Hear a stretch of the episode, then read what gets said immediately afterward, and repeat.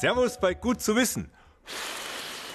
Ja, noch ist Luftschlangenlaune, aber am Mittwoch fängt sie an, die Fastenzeit. Und für viele von uns bedeutet das Verzichten auf Süßes, auf Fleisch, auf Kaffee oder Alkohol. Aus eigener Erfahrung weiß ich, Fasten kann manchmal ganz schön aufs Gemüt schlagen. Und deswegen wäre es doch gut zu wissen, was die Wissenschaft darüber weiß, welche Lebensmittel bei uns für möglichst gute Laune sorgen. So viel kann ich schon mal vorab verraten. Schokolade ist es leider nicht. Es ist eine verbreitete Annahme. Schokolade hebt die Stimmung, Pasta ist gut fürs Gemüt, Süßes braucht die Seele. Aber leider ist das alles nicht richtig. Denn für psychische Ausgeglichenheit und Wohlbefinden braucht es ganz andere Lebensmittel, weiß Ernährungswissenschaftlerin Marina Lommel. Ja, man denkt immer, dass Zucker happy macht, aber jeder, der schon mal in einem fiesen Unterzucker war, der weiß, dass man alles andere als glücklich ist, sondern eher irgendwie seinen Mitmenschen aufessen möchte. Das liegt daran, dass man beim schnellen Zuckerhigh halt auch schnell wieder einen Crash hat und dann wird man irgendwie übel gelaunt, gereizt und so weiter. Und mit viel Zucker provozieren wir genau das. Auch Pasta zählt ja absolut so als Glücksfood, aber im Grunde genommen ist die Pasta aus Weißmehl in unserem Körper biochemisch nichts anderes als Zucker, denn diese Kohlenhydratmoleküle aus dem Weißmehl, die werden schnell aufgenommen, schnell gespalten zu Zuckermolekülen und auch dann habe ich wieder den Blutzuckeranstieg, den Abfall und schnell Unterzucker und Hunger und bin übel gelaunt. Im Gegensatz zu Pasta und zu Zucker ist Schokolade schon etwas näher dran an einem Glücksfood, denn Schokolade enthält die Aminosäure Tryptophan und daraus wird das Glückshormon Serotonin gemacht. Leider ist aber Schokolade oft kombiniert mit viel Zucker, das heißt, wir haben wieder das Problem vom Unterzucker und die Tryptophanmenge ist auch so gering, dass wir daraus nicht nennenswert Serotonin bilden können. Dabei wäre Serotonin einer der Stoffe, den wir für eine gute Stimmung dringend brauchen. Denn Hormone und Neurotransmitter wie Serotonin beeinflussen im Gehirn unser Wohlbefinden. Dazu gehören neben Serotonin noch Dopamin, Noradrenalin, Oxytocin und körpereigene Endorphine. Aber wie bekommt man die in unseren Blutkreislauf und ins Gehirn?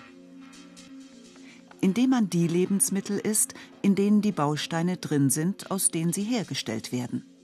Also die Grundbausteine vieler dieser Hormone und Neurotransmitter, das sind sogenannte Aminosäuren. Und Aminosäuren, das sind die kleinsten Teile eines Proteins, also eines Eiweißes, die Bausteine. Und die sollte ich jeden Tag mit meiner Nahrung zuführen und am besten zu jeder Mahlzeit eine kleine Portion hochwertiges Protein essen.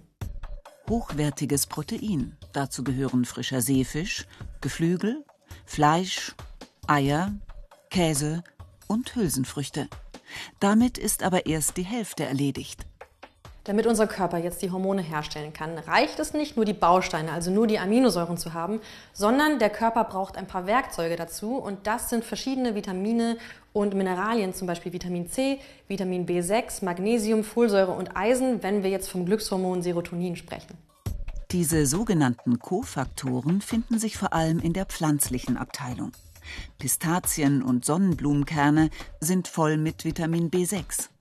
Beeren und Paprika sorgen für Vitamin C. Viel Folsäure ist in grünen Bohnen und frischen Kräutern. Magnesium steckt in Kürbis- oder Pinienkernen und gutem Mineralwasser. Eisen ist in Haferflocken, Leinsamen, aber auch allen Fleischsorten zu finden. Eine außergewöhnliche Rolle kommt Fetten und Ölen zu.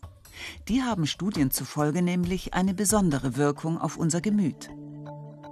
Allen voran die sogenannten Omega-3-Fettsäuren wie Alpha-Linolensäure, Eicosapentaensäure und Docosahexaensäure.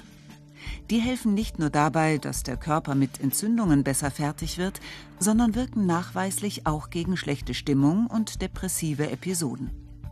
Ein hohes Level an Omega-6-Fettsäuren hingegen, wie Arachidonsäure, wurde im Blutkreislauf und Gehirn von Patienten mit Depression und Angststörungen gefunden.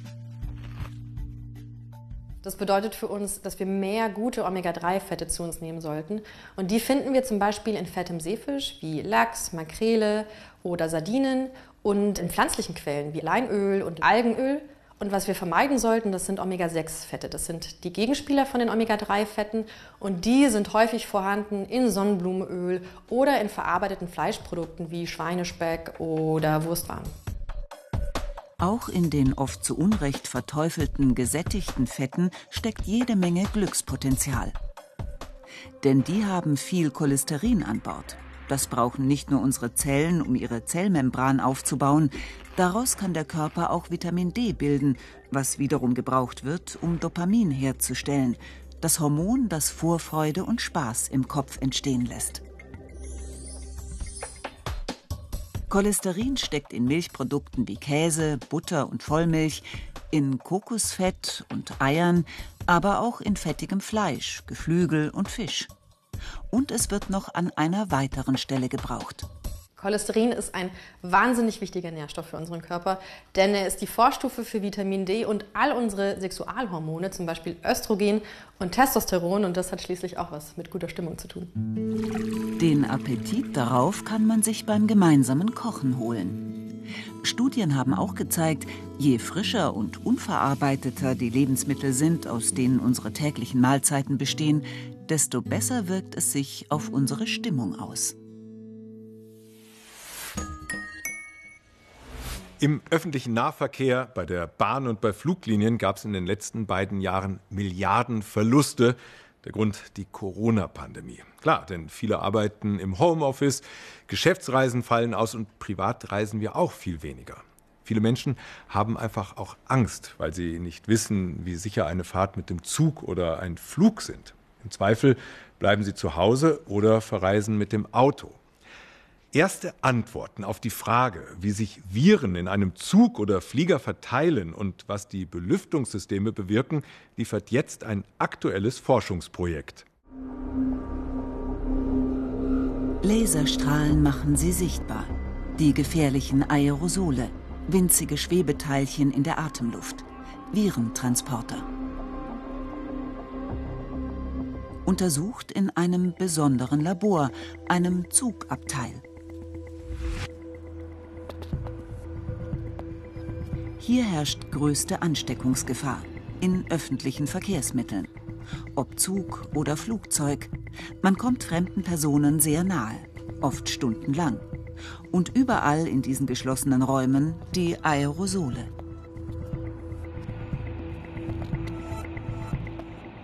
Die Herausforderung ist, dass wir herausfinden wollen, wie sich Aerosole in Flugzeugkabinen und in Schienenfahrzeugen ausbreiten.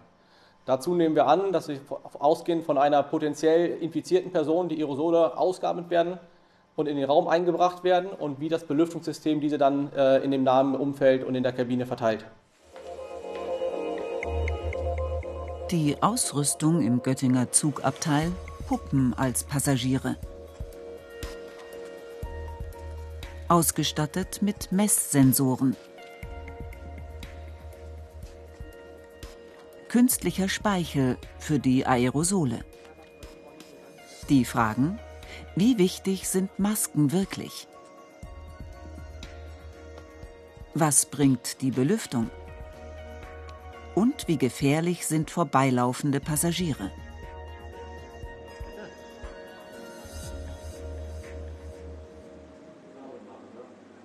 Licht aus für den ersten Test.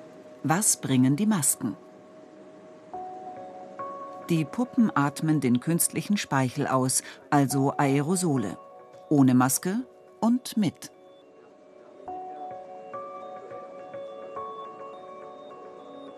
Die Ergebnisse?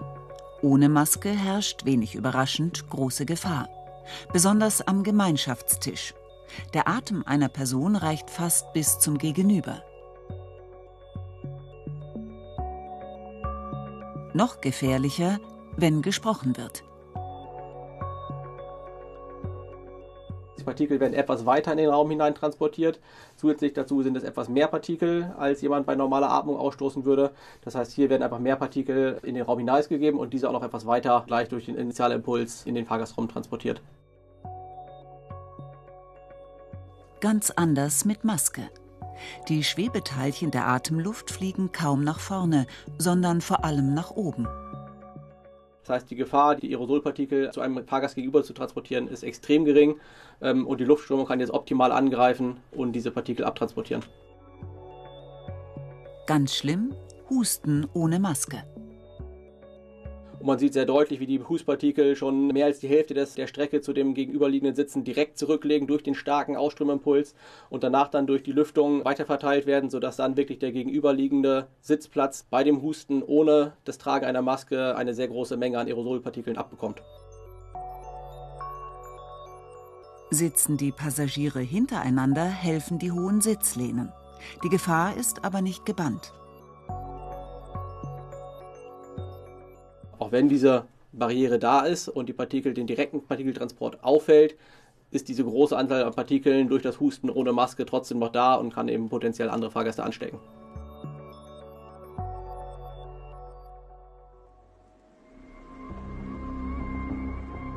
Nächster Versuch, die Belüftung. Hier spielen die Passagiere eine große Rolle, weil sie Wärme abstrahlen. Mit der Kamera sichtbar die Wärmeenergie der Fahrgäste.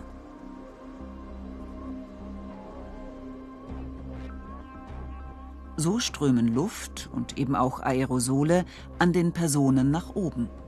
Der Fahrgast sorgt für Aufwind, mit Folgen. In den heutigen Zügen wird Luft von oben eingeblasen, viel besser als gar keine Lüftung.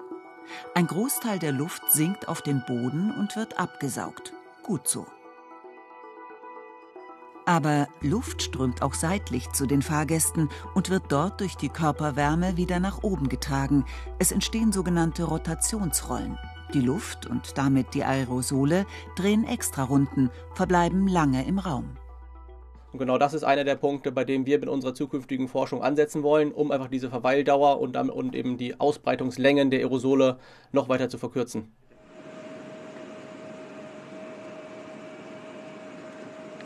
Die Idee klingt einfach. Nicht von oben nach unten soll die Lüftung arbeiten, sondern in Zukunft umgekehrt.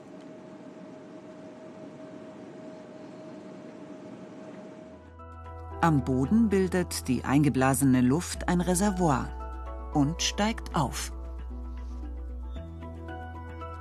Die Luft steigt ohne Umwege nach oben, die Körperwärme beschleunigt den Luftzug, wirkt wie ein Aufzug. Oben wird die Luft abgesaugt, ohne Umwege.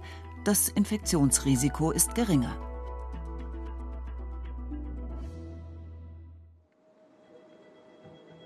Letzter Versuch im Zugabteil. Ein Fahrgast soll den Gang entlang laufen.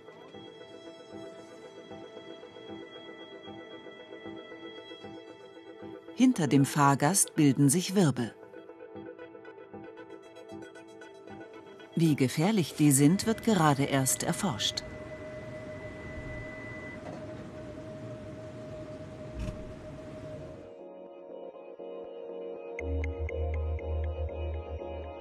Die Wissenschaftler erkunden die Ausbreitung der Aerosole auch im Flugzeug.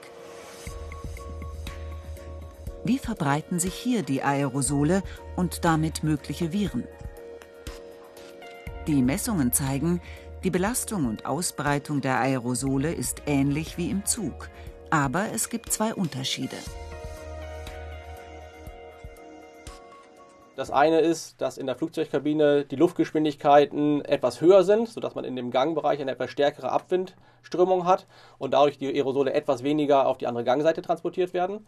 Darüber hinaus ist es so, dass in der Flugzeugkabine HEPA-Filter, also Feinpartikelfilter eingebaut sind, die auch kleinste Aerosolpartikelchen herausfiltern können, sodass dort eben über die Umluft wirklich gar keine Aerosole verteilt werden können. Im Schienenfahrzeug hat man diese Filter nicht. Trotzdem haben unsere Messungen auch dort gezeigt, dass keine große Verbreitung der Aerosole über die Klimaanlage stattfindet. Fazit. Maske tragen ist das Wichtigste. Und die Belüftung hilft heute schon sehr. Und in Zukunft vielleicht noch mehr. Und für die Zukunft hoffen wir natürlich, dass wir bald wieder bedenkenlos reisen können.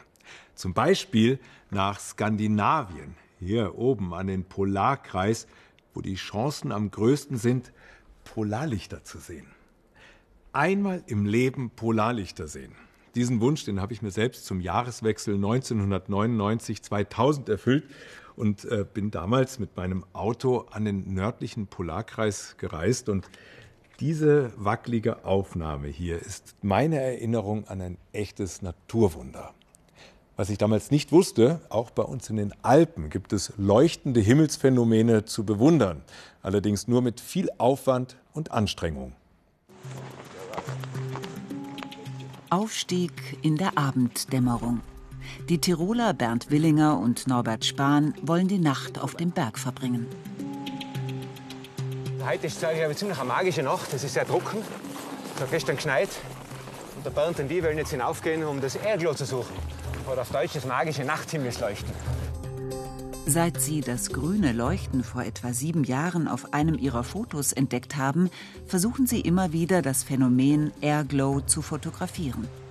Anfangs glaubten sie an einen Kamerafehler. Jetzt wissen sie, der Airglow ist eine andere Form des Nordpolarlichts eines, das auch hier in Mitteleuropa leuchtet. Doch die erfahrenen Sternenjäger fotografieren auch andere Himmelsphänomene, Sterne, interstellare Gasnebel und Galaxien. Dafür schleppen sie heute 90 Kilo Ausrüstung auf 1600 Meter Höhe. Eine Plackerei.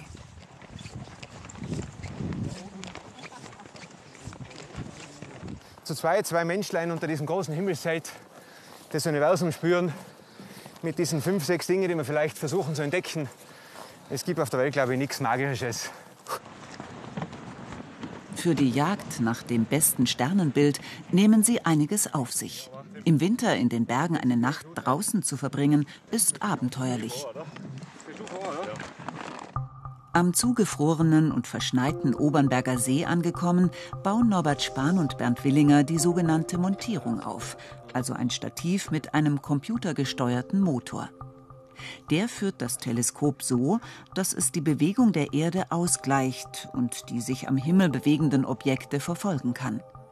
Sogar wenn sie Millionen Lichtjahre entfernt sind. So fährt der Erdachse noch. Das ist die Erdachse, das läuft sauber. So, und jetzt kann man ein Objekt einstellen, das ist dann die zweite Achse. Das ist die da. Da holen wir das Objekt am Himmel, in dem Fall zum Beispiel der Mond. Der Motor läuft sauber. War einmal zu und zweimal zu. So, und jetzt kann man beobachten. Den machen wir nochmal auf, ob der Mond wirklich da genau. Das sollte genau in der Richtung. Genau, ja, die Mondbahn, Mondbahn, Mondbahn. Das Bis wir er uns untergeht. Und da drüben ist der Gipfel. Bingo, sollte genau untergehen. Ja, passt. Noch dominiert der Mond den Nachthimmel. Norbert Spahn will den Moment festhalten, wenn er gegen 1 Uhr morgens hinter den Bergen untergeht. Inzwischen ist die Temperatur auf minus 10 Grad gefallen. Die beiden Sternenjäger steigen in ihre Wärmeanzüge und nutzen alles, was warm hält, sogar beheizte Socken. Für die Kamera ist die Kälte gut, denn dann gibt es auf dem Fotochip weniger Bildrauschen. Die Bilder werden klarer und schärfer. Endlich ist es soweit. Gleich geht der Mond unter. Die Kamera soll dann exakt so ausgerichtet sein, dass er direkt hinter dem Gipfelkreuz des Obernberger Tribulaun verschwindet. In etwa zweieinhalb Kilometer Entfernung. Ob das klappt? Gut. Ja, ja, genau. Riesenkreuz. Oh, Boah, aber genau drüber. super. Ja? Super. Aber ausgerechnet, hä? Ausgerechnet, ja. Ja, bist du gedacht schon? Genau das Ja, Gipfelkreuz. stark, stark. Ich häng mich weg. Besser geht's nicht, oder? Nein, nein. Ein Traum. Das ist der Hammer. Also ich habe heute den ganzen Vormittag versucht, das irgendwie mir auszurechnen über so Astronomie-Software und da kann ich das Panorama über die Software drüberlegen, also genau von dieser Gegend vom Obenberger See.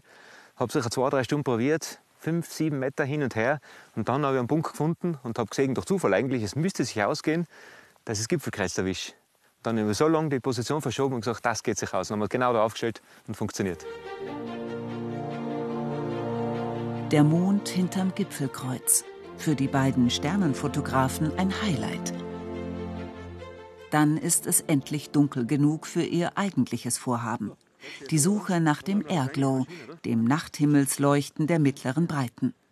Dafür brauchen sie kein Teleskop, sondern eine hochempfindliche Profikamera mit einem speziellen Weitwinkelobjektiv. 20 Sekunden lang belichten sie das Bild und suchen nach dem grünen Leuchten. Ernüchterung. Viele Sterne, aber kein Airglow. Ja, Ja, das ist komplett klar, gell? nicht kein leichtes um Ja. nichts, gell? Wenn jetzt da ein bisschen normal müsste, gleich drauf haben eigentlich, Ja. gell? Bei den Polarlichtern, da weiß man es, da gibt es eigene Apps, die anzeigen, dass heute äh, starke Strahlung ist. Und dann äh, sieht man eher ein Polarlicht. Aber bei dem äh, Nachthimmelsleuchten oder Airglow gibt es das noch nicht da. Also das ist auch noch nicht ganz ergründet, warum das jetzt genau so in diese Richtung strahlt. Aber da gibt es eben keine Vorausschau. Muss man einfach ausprobieren und öfter auf den Berg gehen. Aber sie haben den Airglow schon früher fotografiert. Mittlerweile haben Wissenschaftler herausgefunden, wie er entsteht. Die UV-Strahlung bringt die Sauerstoff- und Stickstoffatome der oberen Atmosphäre zum Leuchten. Allerdings erscheint der Airglow nur manchmal. Er bleibt rätselhaft. Norbert Spahn und Bernd Willinger hoffen, dass sie herausfinden, unter welchen Bedingungen das Phänomen erscheint. Dafür werden sie noch viele Nächte draußen in den Bergen verbringen. Und nochmal zurück zu den echten Polar- oder Nordlichtern, denn die sind viel mehr als nur ein faszinierendes Schauspiel am Himmel. An ihnen können wir das Weltraumwetter ablesen. Je intensiver sie leuchten und je weiter sie Richtung Äquator reichen, desto aktiver ist die Sonne. Und wenn die besonders aktiv ist, kann es für uns hier auf der Erde gefährlich werden. Polarlichter entstehen durch elektrisch geladene Partikel, die unsere Sonne abstrahlt. Und dieser Teilchenstrom kann die Navigation über GPS-Satelliten verwirren, die Kommunikation zu Flugzeugen stören oder sogar Teile unserer Stromversorgung lahmlegen. Ein Horrorszenario, das keineswegs der Fantasie von Science-Fiction-Autoren entspringt. Wir hatten die letzten Jahrzehnte einfach nur Glück. Kürzlich klingelte mein Telefon um 7 Uhr in der Früh. Es gab einen großen Ausbruch auf der Sonne. Ich wurde gefragt, ob nun der Flugverkehr in ganz Europa eingestellt werden müsse. Ich hatte zehn Minuten, um eine Entscheidung zu treffen. Verantwortlich für das Weltraumwetter ist unsere Sonne. Sie sorgt für Wärme und Leben, allerdings manchmal mit Nebenwirkungen.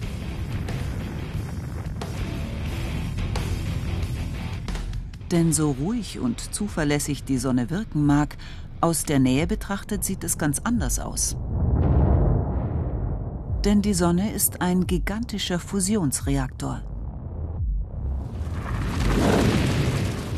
Unter enormem Druck verschmelzen hier vor allem Wasserstoffkerne zu Helium. Diese atomare Reaktion verwandelt über 4 Millionen Tonnen Masse in pure Energie. Jede Sekunde, rund um die Uhr. Dieses Inferno ist die Quelle für das Weltraumwetter. Der Wissenschaftler Juha-Pekka Lundhama arbeitet an der ESOC in Darmstadt, dem europäischen Hauptquartier für Weltraumaktivitäten. Von hier aus koordiniert er das Weltraumwetterteam, das die Vorgänge auf der Sonnenoberfläche rund um die Uhr im Blick behält. Die Daten laufen in Echtzeit in einem Online-Portal zusammen. Die Informationen über den Zustand der Sonne liefern hunderte bodengestützte Teleskope, wie etwa hier auf der Insel Teneriffa. Besonders wichtig sind aber die Informationen, die rund ein Dutzend Satelliten aus dem Orbit live zur Erde funken. Doch wie entsteht Weltraumwetter und was genau bewirkt es? Nehmen wir mal die Erde und bringen sie viel näher an die Sonne, als sie wirklich ist, auch wenn das nicht maßstabsgetreu ist. Aber so können wir die Vorgänge besser sehen. Die Sonne strahlt ständig einen stromangeladenen Teilchen ab, den sogenannten Sonnenwind. Auch die Erde ist diesem Bombardement von Partikeln aus dem All ausgesetzt. Zu unserem Glück hat sie die passenden Schutzschilde. Neben der Atmosphäre ist das vor allem das Erdmagnetfeld. Doch manchmal wird aus dem gleichmäßigen Sonnenwind ein regelrechter Sturm. Wir sehen zuerst einen Blitz. Ein Ausbruch auf der Sonne würde elektromagnetische Energie freisetzen. Als nächstes würden wir energiegeladene Partikel messen, die sich der Erde nähern. Und dann würde sich eine riesige Menge Plasma von der Sonne lösen. Milliarden Tonnen Materie von der Sonne. Diese Wolke würde anfangs mit mehr als 3000 Kilometer pro Sekunde durchs All rasen. Jetzt sind die Sonnenbeobachter vor allem auf die Daten der Beobachtungssatelliten angewiesen. Wie groß und wie schnell ist die Plasmawolke? Vor allem aber, liegt die Erde in der Schussbahn? Um die Gefahr einschätzen zu können, brauchen die Experten aber noch eine entscheidende Information. Diese Plasmawolke hat ein eigenes magnetisches Feld. Wenn dessen Ausrichtung entgegengesetzt zum Erdmagnetfeld ist, dann würde das einen großen, einen zerstörerischen geomagnetischen Sturm auf der Erde auslösen, der unsere gesamte Infrastruktur in Mitleidenschaft ziehen würde. Überlandleitungen wirken wie riesige Empfangsantennen für die elektrisch geladenen Teilchen von der Sonne.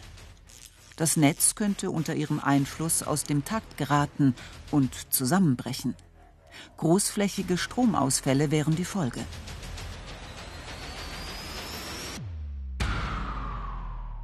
Im August 1989 sorgte ein geomagnetischer Sturm dafür, dass in Kanada sechs Millionen Menschen stundenlang ohne Strom waren. Polarlichter konnten sogar noch am Mittelmeer gesehen werden. Heute, über 30 Jahre später, ist unsere global vernetzte Welt noch viel abhängiger von moderner Technologie. Navigationssysteme, Flugverkehr, Schifffahrt, Satellitenkommunikation. Ein solarer Sturm könnte die digitalen Systeme für Stunden oder gar Tage lahmlegen. Die Folgen wären dramatisch. Studien schätzen, dass der globale wirtschaftliche Schaden durch Produktions- und Lieferausfälle mehrere Billionen Euro betragen könnte. Deswegen bemüht sich das ESA-Weltraumwetterteam, die Betreiber kritischer Infrastruktur zu sensibilisieren. Strombetreiber müssten ihre Netzinfrastruktur auf die Belastungen von Sonnenstürmen testen und absichern und Regierungen ihre Notfallpläne anpassen. Wichtig ist eine frühe Warnung auch für Astronauten. Sie müssen rechtzeitig an einen geschützten Ort in der internationalen Raumstation umziehen. Lassen Sie es mich so sagen. Wir arbeiten daran, besser vorbereitet zu sein. Uns muss aber klar sein, dass die Vorgänge sehr schnell ablaufen. Wenn es zu einem großen Ausbruch kommt, bleiben uns gerade mal 15 bis 17 Stunden. Dann ist es zu spät, einen Plan zu machen. Der muss dann bereits in der Schublade liegen. Zwei Sonden, der Solar Orbiter und die Parker Solar Probe, wollen dafür tiefer in die Atmosphäre der Sonne eintauchen als je zuvor. Ein Höllenritt im Dienste der Wissenschaft. Denn wenn die Forscher die rätselhaften Vorgänge in der Sonnenkorona besser verstehen lernen, können die Experten in Darmstadt den nächsten für uns gefährlichen Sonnenausbruch deutlich früher vorhersagen und damit Zeit gewinnen, um uns auf der Erde vorzubereiten. Polarlichter gibt es übrigens nicht nur im Norden, sondern auch am Südpol. Und dort nennt man sie logischerweise nicht Nordlichter, sondern Südlichter. Gut zu wissen. Und damit sage ich danke fürs Dabeisein und bis zum nächsten Mal.